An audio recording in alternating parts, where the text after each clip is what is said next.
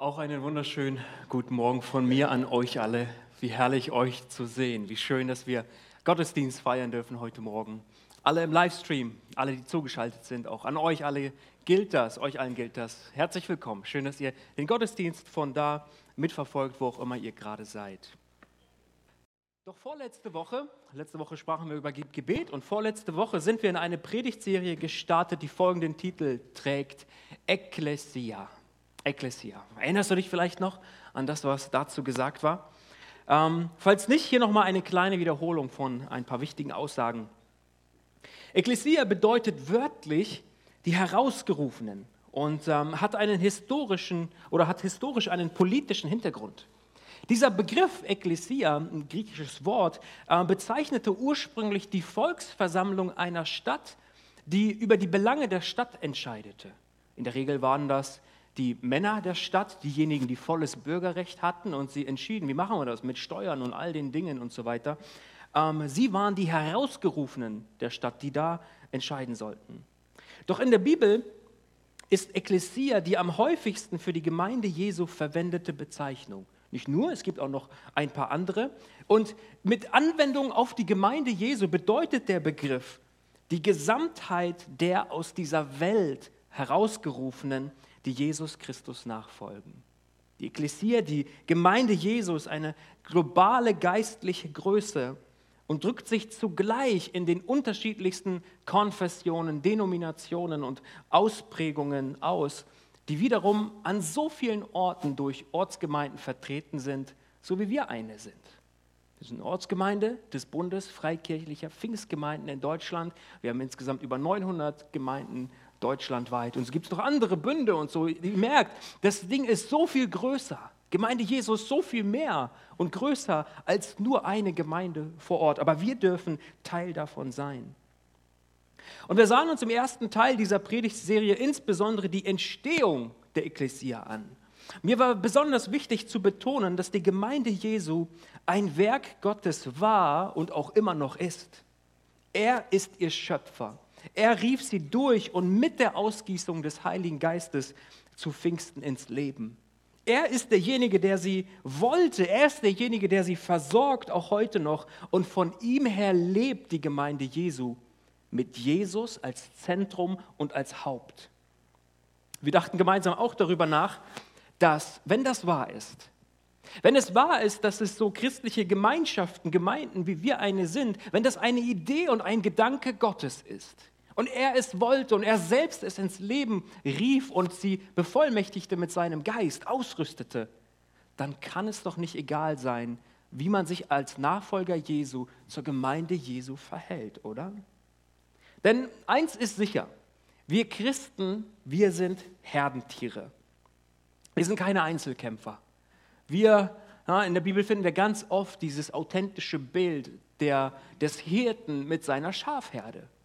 Du und ich in diesem Bild, wir sind nicht die Hirten, wir sind die Schafe. Und wir brauchen einander. Wir brauchen alle den Hirten aller Hirten, Jesus, und wir brauchen auch die Herde, also einander. Fang an, das war so mein Aufruf in der ersten Predigt, fang an, die Gemeinde Jesu mit all ihren Ecken und Kanten und ihrer Imperfektion zu lieben. Denn wenn du das lieben willst, was Gott liebt, dann solltest du die Braut Jesu, seine Gemeinde, auch lieben und du solltest deinen Platz in ihr finden. Wir alle brauchen Menschen um uns herum. Wir brauchen Familie, wir brauchen Freundschaft, wir brauchen all diese Dinge. Wir ticken so. Und wir brauchen auch ein geistliches Zuhause, um einen gesunden Glauben zu entwickeln und miteinander und ja, manchmal auch aneinander zu wachsen. Gemeinde Jesu ist nicht perfekt. Sie ist voller Menschen, die ihr, ihren Rucksack zu tragen haben, die ihre Herausforderungen haben. In dem Moment, wo du in diesen Raum gekommen bist, war die Gemeinde nicht mehr perfekt. Das gilt auch für mich und jeden Einzelnen von uns. Wenn du auf der Suche bist nach einer perfekten Gemeinde, wo alles nur so läuft, wie du es haben willst, hey, viel Spaß. Du wirst sie nicht finden. Äh, äh, höchstens im Himmel werden wir das miteinander erleben können. Aber fang an zu lieben, was Gott liebt, seine Gemeinde. Und daher kann der Verfasser des Hebräerbriefs auch so diese ermahnenden Worte schreiben. Ich will sie uns kurz lesen. Hebräer Kapitel 10. Er sagt, oder ruft die Christen, an die der Brief adressiert ist, auf und sagt, und lasst uns unsere Zusammenkünfte nicht versäumen, wie einige es tun, sondern ermutigt und ermahnt einander, besonders jetzt, da der Tag seiner Wiederkunft näher rückt. Es gibt eine Verantwortung, die der Gemeinde Jesu gegeben ist, dass wir uns gegenseitig ermutigen und sagen, hey, sei dabei. Komm mit, lass uns in die Gegenwart Gottes gehen gemeinsam. Zur Kleingruppe, zum Gottesdienst, zum Gebet und all diese Dinge, die es eben gibt. Und nachdem wir uns Gedanken zur Entstehung der Ekklesia gemacht haben, sollten wir nun in einem zweiten Schritt, glaube ich, eine weite, weitere wichtige Frage stellen. Und diese Frage lautet, wozu eigentlich? Wozu Gemeinde? Wozu hat Gott seine Gemeinde erschaffen? Gibt es vielleicht einen Zweck hinter der Idee der Gemeinde Jesu? Die Nachfolger Jesu hätten doch auch getrennt voneinander, jeder irgendwie sein Ding machen, aber, aber jeder so im Namen Jesu. Nee, Gottes Motto mit Blick auf die Gläubigen lautet, gemeinsam ist besser als einsam. Gemeinsam ist besser als einsam. Kann irgendjemand Amen dazu sagen?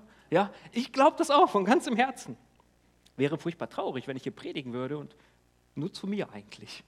Gemeinsam ist besser als einsam. Und für die Gemeinschaft der Gläubigen hat Gott daher auch einen Auftrag. Und das ist auch mein Thema heute. Der Auftrag der Ekklesia. Der Auftrag. Heute wollen wir insbesondere betrachten, dass die Gemeinde Jesu, und das ist jetzt wichtig, einen nach außen gerichteten Auftrag hat. Ursprünglich wollte ich die Predigt zweiteilen und über den nach außen gerichteten Auftrag sprechen und dann auch über die nach innen gerichtete Verantwortung und Aufgabe, die der Gemeinde gegeben ist. Aber boah, ich bin über den ersten Punkt nicht hinweggekommen. Ja, die Predigt würde zwei Stunden dauern, wenn wir über beide Punkte sprechen würden. Und das wollte ich euch nicht antun. Ja, äh, der Braten ist ja schon im Ofen irgendwie. Ne? Und man will ja dann noch Mittagessen irgendwann. Aber das holen wir vielleicht nochmal nach. Heute geht es um diesen Auftrag insbesondere. Beginnen wir damit. Wenn wir darüber nachdenken, dass der Gemeinde Jesu etwas gegeben ist, was sie tun soll, ein Auftrag, eine Handlungsanweisung, dann gibt es eine Stelle in der Bibel, die viele, viele von uns gut kennen und auch rezitieren könnten und die auch unwahrscheinlich wichtig ist für uns alle. Nach Jesu Tod, nach seiner Auferstehung und unmittelbar vor der Himmelfahrt Jesu spricht er zu seinen Jüngern sehr entscheidende Worte. Diese Worte sind entscheidend, weil das so eigentlich mit die letzten Worte sind, die Jesus ihnen sagt, bevor er in den Himmel genommen wird. Ich weiß nicht, wie es dir geht, aber ich glaube, jeder von uns, wenn er wüsste, mein Ende kommt oder wie auch immer, ich würde mir gut überlegen, was ich sage. Was sind die letzten Worte, die ich meiner Familie, meinen Freunden, meiner Gemeinde sagen möchte? Wichtige Worte.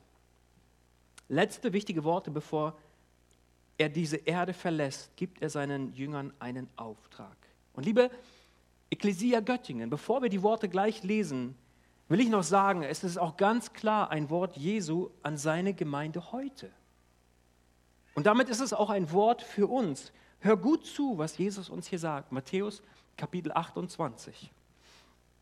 Und Jesus trat herzu und sprach zu ihnen, mir ist gegeben alle Gewalt im Himmel und auf Erden. Darum geht hin und machet zu Jüngern alle Völker. Tauft sie auf den Namen des Vaters und des Sohnes und des Heiligen Geistes und lehrt sie halten alles, was ich euch befohlen habe. Und siehe, ich bin bei euch alle Tage bis an der Weltende. Hier gibt Jesus seinen Jüngern, die live dabei sind und ihn mit ihren Ohren hören können, einen Auftrag. Und in der Regel wird dieser Abschnitt, ähm, und das ist, finde ich, auch eine passendere Bezeichnung, als der große Missionsbefehl bezeichnet. Das, was Jesus hier sagt, das ist der große Missionsbefehl. Groß, weil er den Jüngern für alle Völker gegeben wurde. Dieser Auftrag umspannt den ganzen Globus. Und aus den Verbformen im Griechischen wird deutlich, dass Jesus hier einen klaren Auftrag gibt, der nicht optional, sondern auszuführen ist. Jesus macht hier deutlich, das ist meine Erwartung an euch, liebe Jünger. Ich werde von euch genommen werden, aber für euch gibt es etwas zu tun. Das erwarte ich von euch.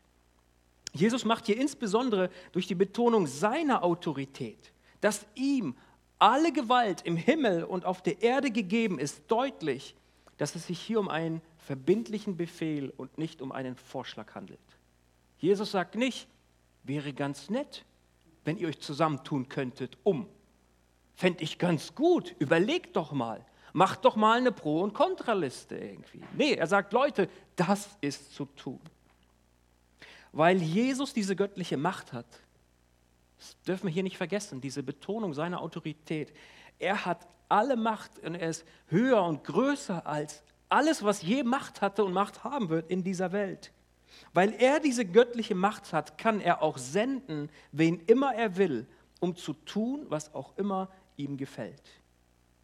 Denn er sendet ja in seiner Autorität und in seiner Macht.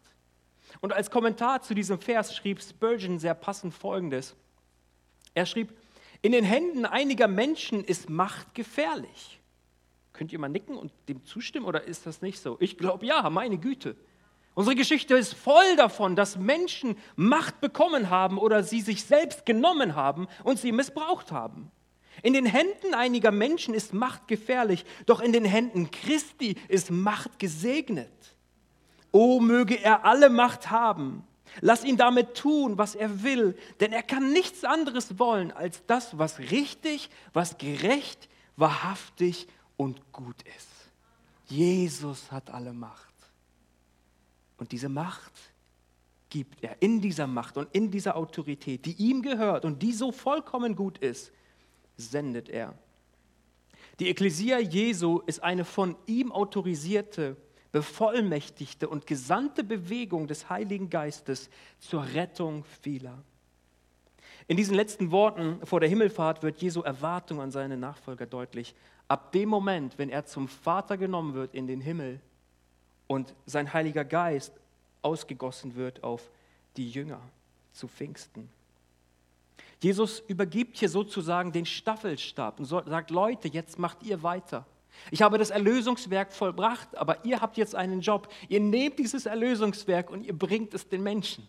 Ihr zeigt es ihnen, ihr sprecht darüber. Und ihr geht nicht aus eurer, sondern aus meiner Kraft und in meiner Autorität. Und das gilt für die Menschen aller Zeiten und aller Nationen. Und das ist auch jetzt. Und das ist für uns, ihr Lieben. Wir sind hier angesprochen. Nun, nachdem klargestellt ist, ähm, welche Autorität den Befehl gibt und in wessen Auftrag und Macht wir unterwegs sind als Gemeinde Jesu, betrachten wir nun den Befehl selbst näher. Was ist denn eigentlich zu tun? Was sagt Jesus uns? Zunächst sagt Jesus Folgendes. Er sagt, geht hin geht hin. Er beginnt nicht damit, die Christen dazu aufzufordern, eine eigene christliche Siedlung zu erbauen. Und Städte und schicke Gemeindehäuser mit bunten Glasfenstern. Er sagt nicht, zieht euch zurück, organisiert euch irgendwie rechtssicher, dass keiner euch was kann und dann äh, singt Kumbaya.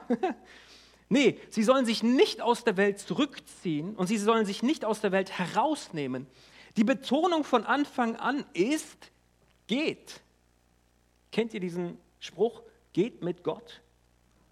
Aber geht? Sage ich auch manchmal. Aber hier stimmt es.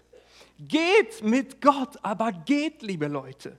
Geht in diese Welt und euer, seid in Bewegung. Bleibt nicht auf der Stelle stehen, sondern eure Bewegung hat dabei auch eine Richtung.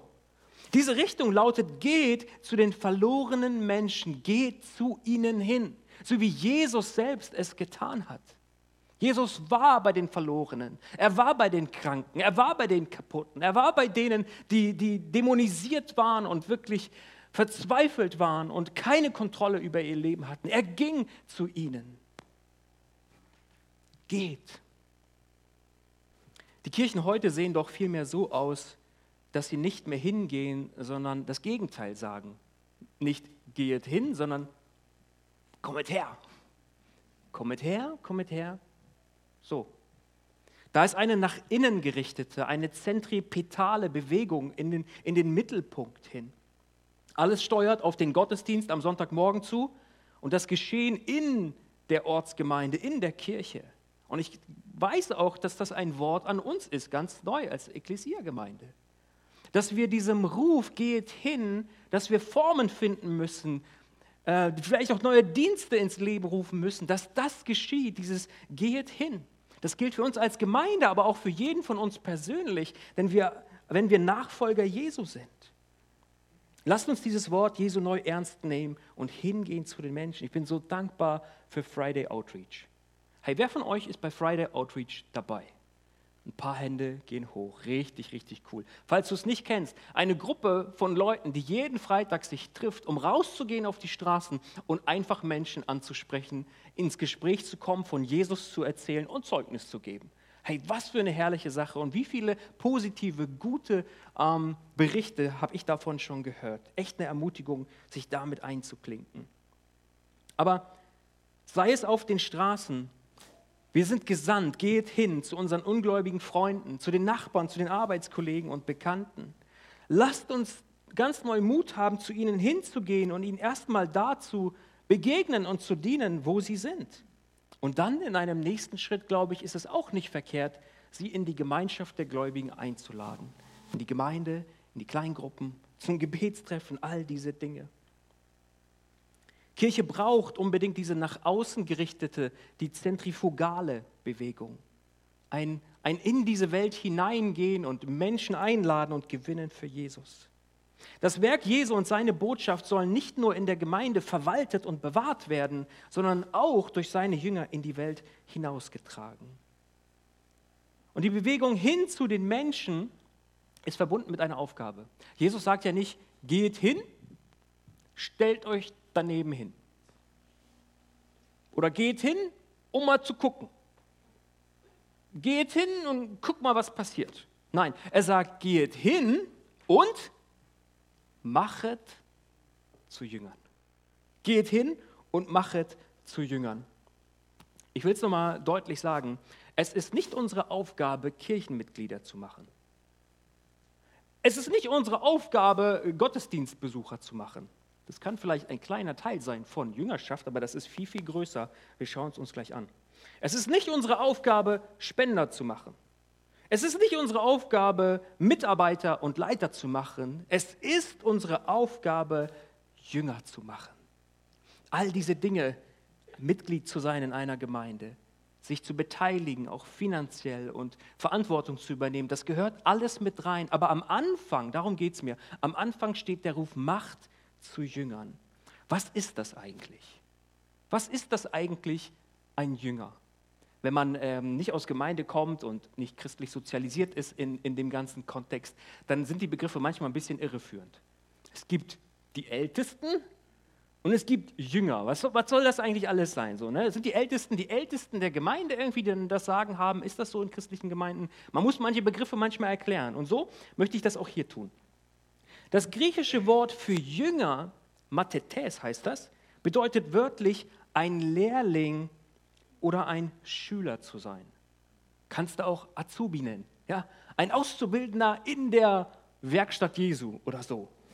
Mit diesem Wort wurden damals Menschen bezeichnet, die sich einer religiösen Führungspersönlichkeit oder Personengruppe anschlossen und ihr folgten. Und daher verstehen wir auch, wie es sein konnte, und das erklärt zum Beispiel, dass auch die Pharisäer Jünger hatten. Nicht nur Jesus hatte Jünger, die Pharisäer hatten Jünger und Johannes der Täufer hatte ebenfalls Jünger. Und hier möchte ich uns mal drei Merkmale von Jüngerschaft zeigen. Erstens, ein Jünger lernt von seinem Meister. Jünger des Herrn Jesus hören ihm zu und sie lernen von ihm.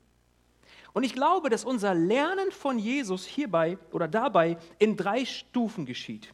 Am Anfang steht die Erkenntnis. Das meint das Wissen und das Verstehen.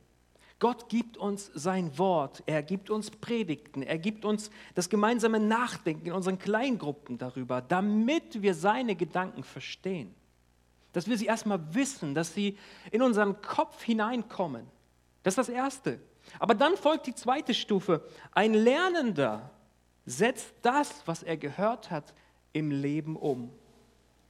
Tut er das nicht, ist er nicht Täter des Wortes Gottes, sondern nur Hörer.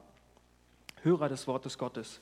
Und wenn wir Jakobus so lesen, den Jakobusbrief, ähm, dann, ist das schon, dann ist das schon eine Warnung mit verbunden, dass er sagt, Leute, nicht nur zuhören. Nicht nur wissen und verstehen, sondern es soll Eingang finden in dein Leben, in dein Tun. Denn wenn du es nicht tust, dann, dann ist dein Glaube in Gefahr. Dann ist das vielleicht ein toter Glaube. Denn Glaube bewegt uns dazu, Gott zu vertrauen und das Gehörte und Verstandene in die Tat umzusetzen. Das sind die ersten zwei Stufen. Und in der dritten Stufe lernt ein Jünger auch durch Erfahrung. Wie die Jünger zu Jesu Lebzeiten machen auch wir manchen Fehler. Kann sich mal bitte jemand melden, der noch nie einen Fehler gemacht hat? Oh, da hat jemand gezuckt gerade. Ich verrate euch nicht, nicht, nicht wer. Mutig, mutig. Hey, wir alle machen Fehler. Wir machen Fehler an unserem Arbeitsplatz. Wir machen Fehler im Umgang miteinander, mit Freunden. Wir machen Fehler in der Familie, in der Ehe. Überall machen wir Fehler. Das gehört zum Leben dazu. Und es ist gar nicht so schlimm, dass wir Fehler machen. Aber weißt du, was schlimm ist, wenn diese Fehler nicht korrigiert werden? Und so bedeutet so der dritte Schritt von Lernen und dem, dem Meist, vom Meister lernen, dass wir durch Erfahrung lernen, indem wir auch Fehler korrigieren. Auch wenn ich die Jünger Jesu, die zwölf, die mit ihm unterwegs waren, anschaue in den Evangelien, merke ich, meine Güte, die haben so viele Fehler gemacht. Die haben so viele dumme Fragen gestellt. So oft wenig Glauben und wenig Vertrauen in unseren Gott gesetzt. Mensch, aber das gehört dazu, zum Leben mit Jesus dazu, dass wir durch Erfahrung lernen, Dinge korrigieren. Und das bedeutet, ein wirklich Lernender ist korrekturfähig. Und hier braucht es viel Reflexion, Eigenreflexion. Wenn ich dich fragen würde, bist du korrekturfähig? Weil zur Korrekturfähigkeit gehört ja, dass jemand einem das sagen darf, oder? Schau mal, in deinem Leben erkenne ich da so eine Sache. Lassen wir uns das sagen? Lassen wir uns auch vom Wort Gottes korrigieren? Oder sagen wir, ja, ich lese das, aber letztendlich mache ich das, wie ich will. Da lasse ich mich nicht korrigieren. Oder hören wir auch manchmal die Stimme des Heiligen Geistes in uns, der sagt, hm, Marc, überleg mal, ist, ist das so gut, dass du das tust? Oder dieser Gedanke, der dir jetzt im Kopf umherschwirrt, Mensch, ist das so gut, dass du den zulässt jetzt gerade? Sind wir korrekturfähig? Gerade wenn wir mit Menschen sehr eng unterwegs sind, insbesondere der Ehepartner, ja, der hat die heilige Aufgabe bekommen, uns zu korrigieren in manchen Punkten. Und das fällt nicht immer leicht. Und weißt du, wir müssen auch ein bisschen feststellen, wie reagiere ich eigentlich, wenn mir etwas gesagt wird. Ich zum Beispiel weiß von mir, und das habe ich schon gemerkt, als ich mit meinem guten Kumpel David äh, dreieinhalb Jahre, wir beide sagen immer Arsch an Arsch, in einem Zimmer geschlafen haben. Wir haben sehr eng das Leben geteilt während unseres Studiums am theologischen Seminar. Ja? Äh, und er hat mich oft geweckt morgens, indem er sich auf mich draufgeschmissen hat. Ja? Das war immer sehr unangenehm, aber der fand das lustig. Aber weißt du was? Wir haben miteinander studiert, wir haben miteinander Leben geteilt, wir mussten auch miteinander unser Zimmer putzen und all diese Dinge.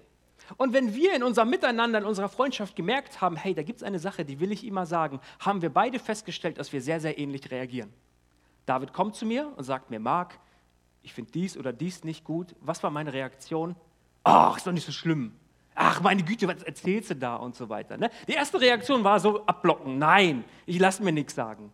Aber dann gewinnt man ein bisschen Abstand, es vergeht ein bisschen Zeit und man macht sich Gedanken darüber und kommt ganz oft zu der Erkenntnis, ja doch, er hatte recht. Und dann gehe ich hin zu David und sage, David, du hattest recht. Ja. Und bei ihm genauso. Und so konnten wir mit der Zeit, wenn wir einander korrigieren wollten in einem Punkt, schon miteinander lachen, wenn dieses Abblocken angefangen hat. Ja, vielleicht tickst du da ähnlich. Vielleicht tickst du ganz anders, egal wie. Aber wenn wir Lernende sind, sind wir korrekturfähig.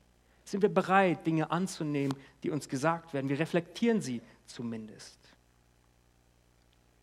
Und zu diesem Kennzeichen gehört auch das, was Jesus uns in Vers 20 noch dazu sagt. Er sagt, und lehrt sie alles halten, was ich euch befohlen habe. Ein Lernender soll lernen, aber gleichzeitig darf er das Gelernte auch weitergeben.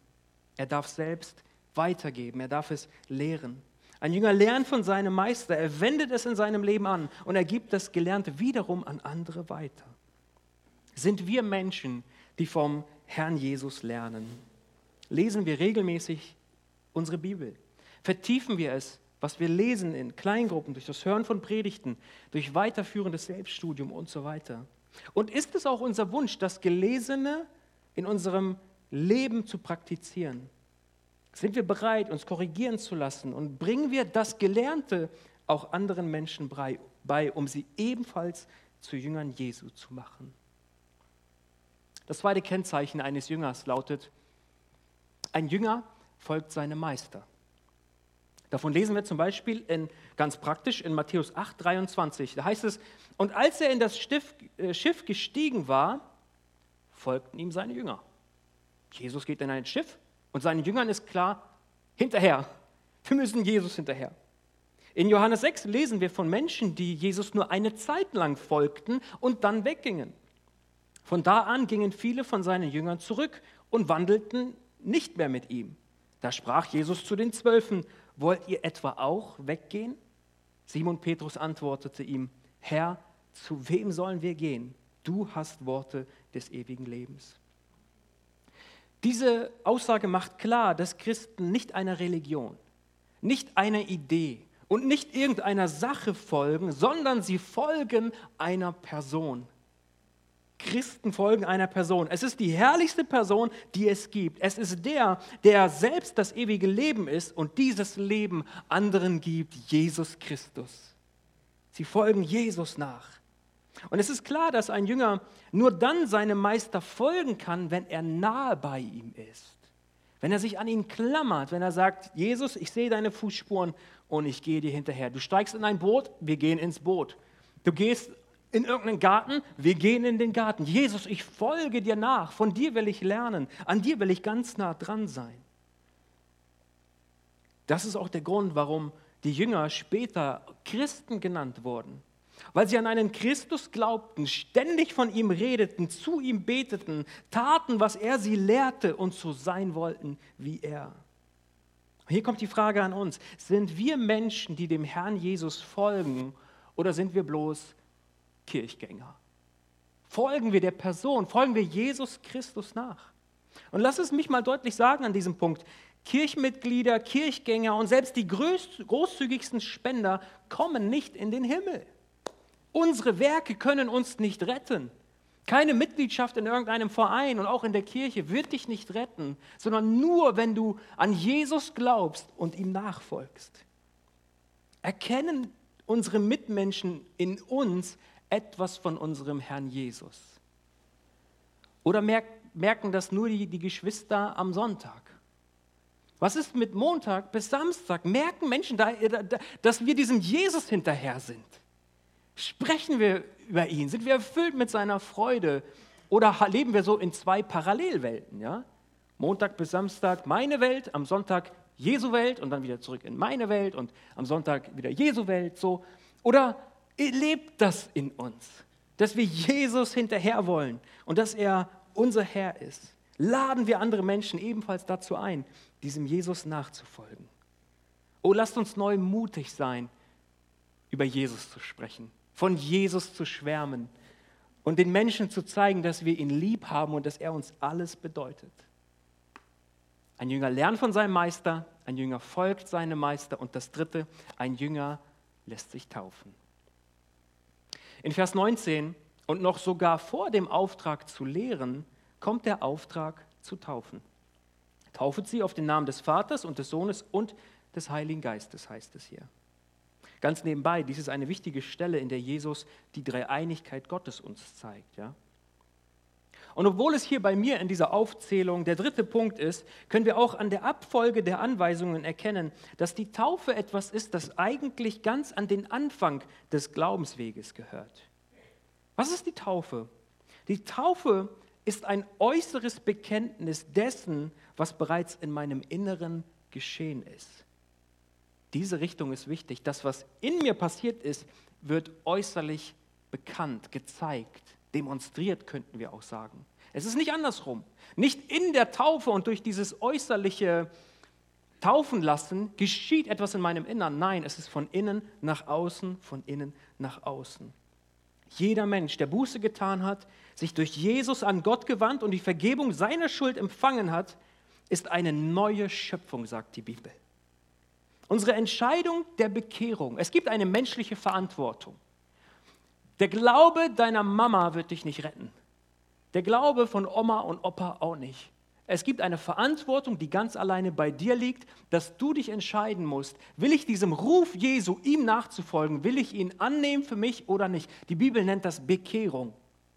180 Grad Wende. Ich war auf dem Weg in eine Richtung, in meine Richtung und 180 Grad drehe ich mich und sage, Jesus, jetzt folge ich dir nach. Ich wende mich dir zu, du sollst der Herr meines Lebens sein. Du hast die Verantwortung für dich selbst zu entscheiden, niemand sonst kann es tun. Bekehrung. Aber in dem Moment, wo du dich bekehrst und sagst, ja, Jesus, dir folge ich nach, geschieht etwas Wichtiges, geschieht etwas Geistliches, was die Bibel Wiedergeburt nennt. In dem Moment deiner Bekehrung tut der Geist Gottes etwas in dir, in deinem Inneren. Du wirst von neuem geboren. Das gehört zusammen. Das sind wie zwei Münzen, äh, zwei Seiten einer Münze. Unsere menschliche Verantwortung und Gottes geistliches Wirken kommen zusammen. Und die Bibel sagt, du wirst eine neue Schöpfung. Du siehst noch immer so aus wie früher und alle erkennen dich. Aber in dir drinne ist alles neu geworden, weil die rettende Liebe Jesu in dein Leben gekommen ist und du angenommen wurdest von ihm. Und in der Taufe wird diese geistliche Realität, das, was der Geist Gottes in deinem Inneren getan, wird, äh, getan hat, in der Taufe wird das vor der sichtbaren, vor der Gemeinde, vor den Leuten, die dabei sind, vor der sichtbaren Welt und der unsichtbaren Welt bekannt. In der Taufe zeige ich auch dem Himmel und der Hölle, ich gehöre zu Jesus und ihm folge ich nach. Der Himmel freut sich und jubelt und die Hölle ist ganz schön traurig, es ist uns wieder einer verloren gegangen. Aber es wird bekannt, mein Leben gehört ihm. Dafür ist die Taufe da. In der Taufe wird ein Mensch untergetaucht und auch das hat ja seine Symbolik. Dieses Untertauchen steht dafür, dass mein alter Mensch stirbt und wie Jesus ins Grab gelegt wurde, lege ich meinen alten Menschen, meine alte sündige Verhaltensweise, ich lege sie ins Grab. Ich habe schon manchmal überlegt, ob ich nicht manch einen Täufling mal ein bisschen länger da, das alte Leben sterben. Kleiner Spaß. Ich will dir keine Angst machen, wenn du dich taufen lassen willst. Ich habe bis jetzt jeden auch wieder hochbekommen. Und auch darin steckt eine Symbolik. So wie mein altes Leben gestorben ist mit Jesus und Jesus doch wieder auferstanden ist zu neuem und unauslöschlichem Leben, so stehe auch ich auf aus dem Wasser als Bekenntnis. Mir ist ein neues Leben gegeben worden. Ich gehöre Jesus. Mir, ich trage weiße und rein gewaschene Kleider. Das ist die Symbolik auch der weißen Kleider bei der Taufe. Nirgendwo in der Bibel steht, du musst weiße Kleider tragen bei der Taufe. Aber wenn man möchte, ist das die Symbolik dahinter. Ich bin rein, weißer als der Schnee. Ich habe ein neues Leben, einen neuen Anfang von Gott bekommen. In der Taufe bekennen wir, ich gehöre von nun an zu Gott, dem Vater, zu Jesus Christus, seinem Sohn und zum Heiligen Geist, der, von, der, der, der in mir lebt von nun an. Und nichts in dieser Welt und nichts in der geistlichen Welt hat nunmehr Anspruch an mir, denn ich gehöre dem dreieinen Gott, dem Gott der Bibel, und ich folge Jesus nach. Und jetzt hör gut zu, wenn das ein Thema für dich ist, Taufe. Unsere nächste Taufe hier wird am 11.02. stattfinden. Wenn das für dich der nächste Glaubens- und Gehorsamsschritt ist, zu sagen, ja, ich bin Nachfolger Jesu, aber diesen Schritt bin ich noch nicht gegangen, dann ruft dich Jesus dazu und ich lade dich dazu ein, lass dich taufen. Am 11.02. wird die nächste Taufe stattfinden und du darfst gerne die nächsten Info-Ankündigungen hier in der Gemeinde, habt da gespitzte Ohren, weil es wird einen Taufkurs geben, der vorher stattfindet. Ich werde zwei Taufkurse anbieten, du musst nur an einem dabei sein. Da wollen wir das ganze Thema nochmal vertiefen und über die Taufe nachdenken. Ganz, ganz herzliche Einladung, diesen Schritt zu gehen. Denn Jesus sagt, tauft. Und wenn Jesus sagt, tauft, dann ist es unsere Aufgabe als Gemeinde zu taufen und die Aufgabe jedes Nachfolgers Jesu, sich taufen zu lassen. Ganz herzliche Einladung. Was ist ein Jünger? Ein Jünger lernt von seinem Meister und gibt das Gelernte weiter. Er folgt seinem Meister und er lädt andere dazu ein, ihm nachzufolgen. Und ein Jünger lässt sich taufen und tauft andere. Und obwohl diese Aufgabe zu Jüngern zu machen, alle Völker und damit den ganzen Globus umfasst, dürfen wir bereits in unserer Familie und direkt vor unserer Haustür damit beginnen. Gott will in allen Völkern der Erde Nachfolger haben. Doch auch zu denen und ja gerade zu denen, die uns ganz nah sind, sind wir ebenfalls gesandt.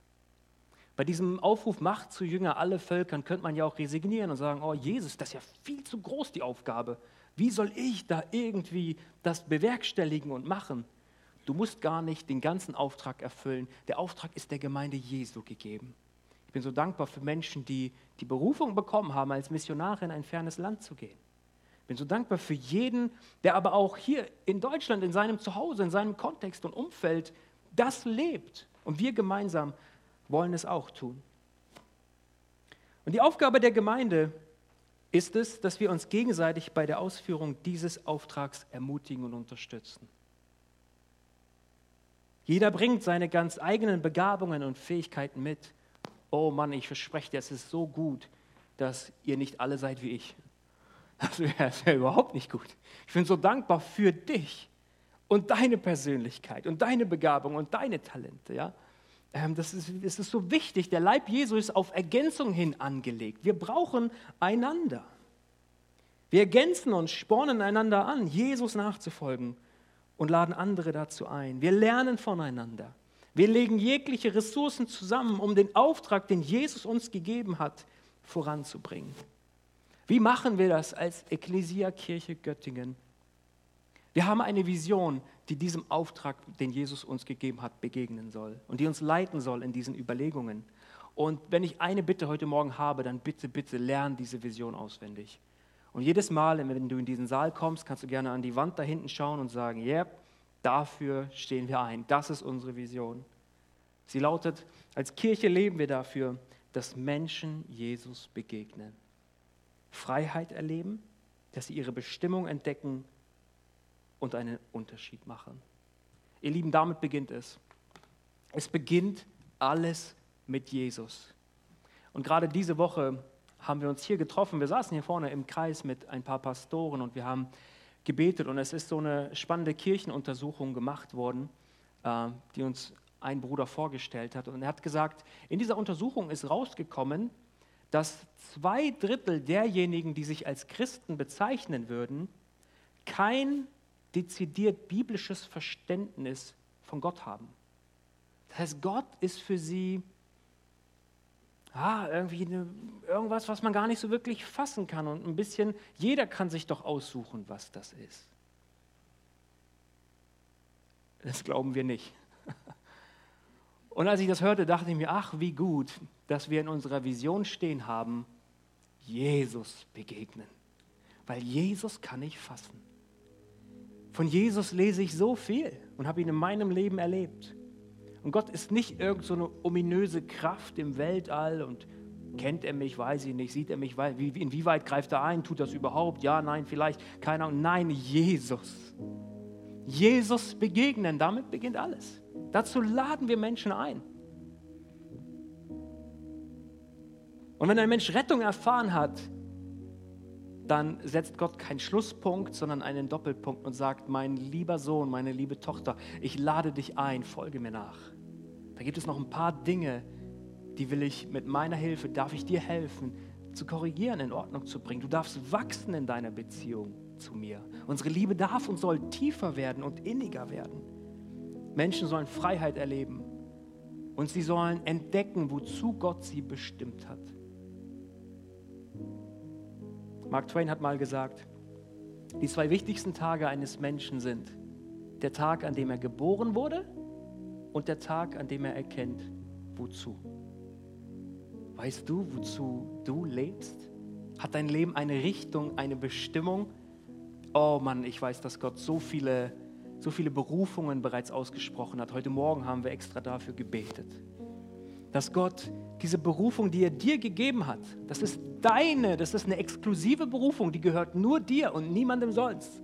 Aber dass Gott das noch mehr tut, Bestimmung zeigt, Berufungen ausspricht.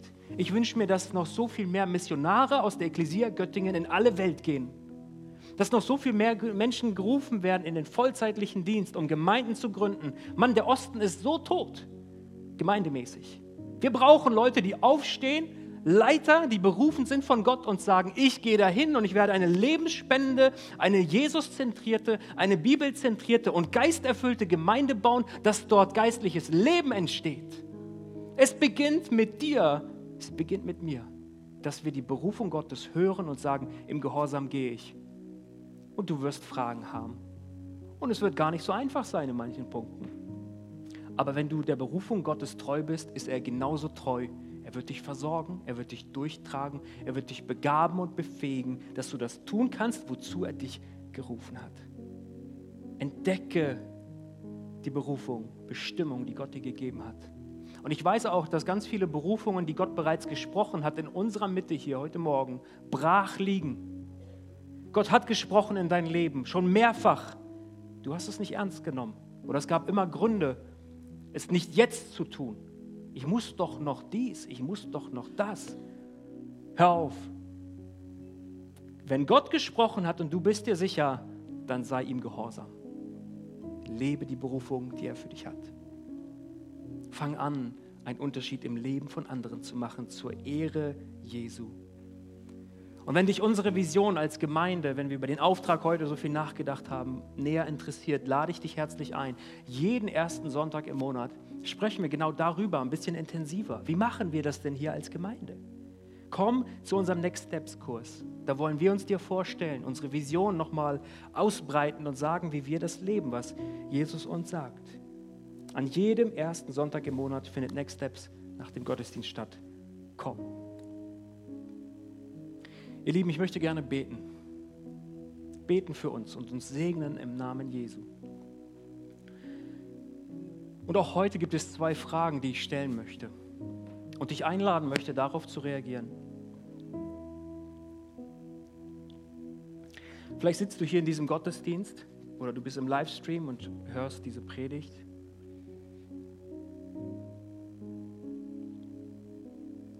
Und dieser erste Punkt, Jesus begegnen, der geschieht gerade jetzt.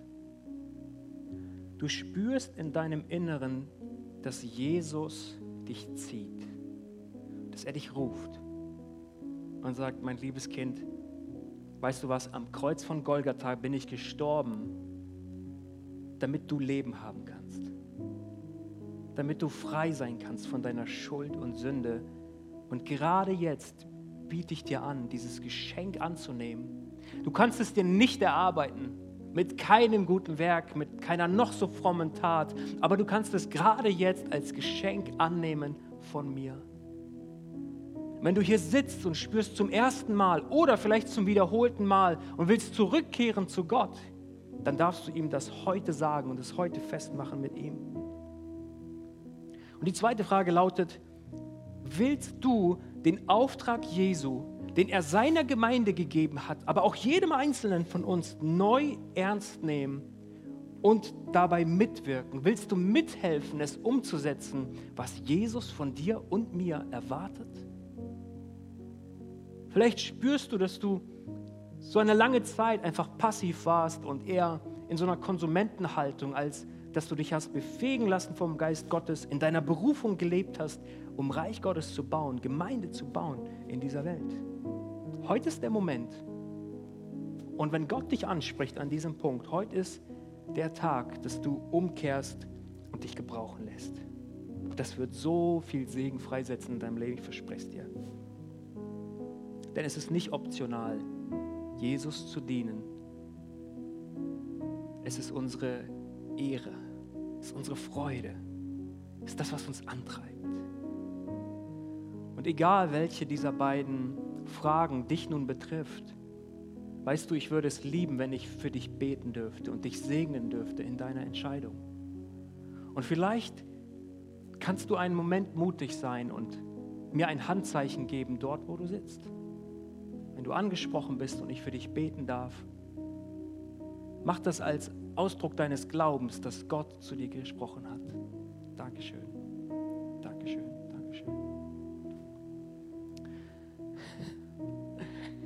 Herr Jesus, es ist so herrlich zu wissen, dass du nicht bloß in den Himmel aufgefahren bist und deine Jünger alleine gelassen hast, verwaist zurückgelassen, macht mal was draus. Nein, nein. Du hast zu Pfingsten deinen Geist ausgegossen. Du hast deine Gemeinde ins Leben gerufen. Und Herr, wir wollen das lieben, was du liebst. Und das, was du schaffst, das ist gut. Das ist immer, wird immer zum Segen werden. Herr, ich bete heute Morgen für die Menschen, die heute zum ersten oder wiederholten Mal sagen, ja, Jesus, dir will ich nachfolgen. Jesus, ich will dein Jünger sein. Ich will dir hinterhergehen. Ich will von dir lernen. Ich will ganz dicht an dir dranbleiben. Und ich will mich vielleicht auch taufen lassen als Ausdruck dessen, was du in meinem Inneren alles neu gemacht hast. Herr, dass diese Entscheidung heute feststeht und von nichts und niemandem geraubt werden kann. Bete darum, dass du die Menschen rettest, die sich retten lassen möchten von dir. Ihnen ihre Schuld vergibst und einen neuen Anfang. Denn das kostbare Blut Jesu wäscht uns rein von aller Ungerechtigkeit.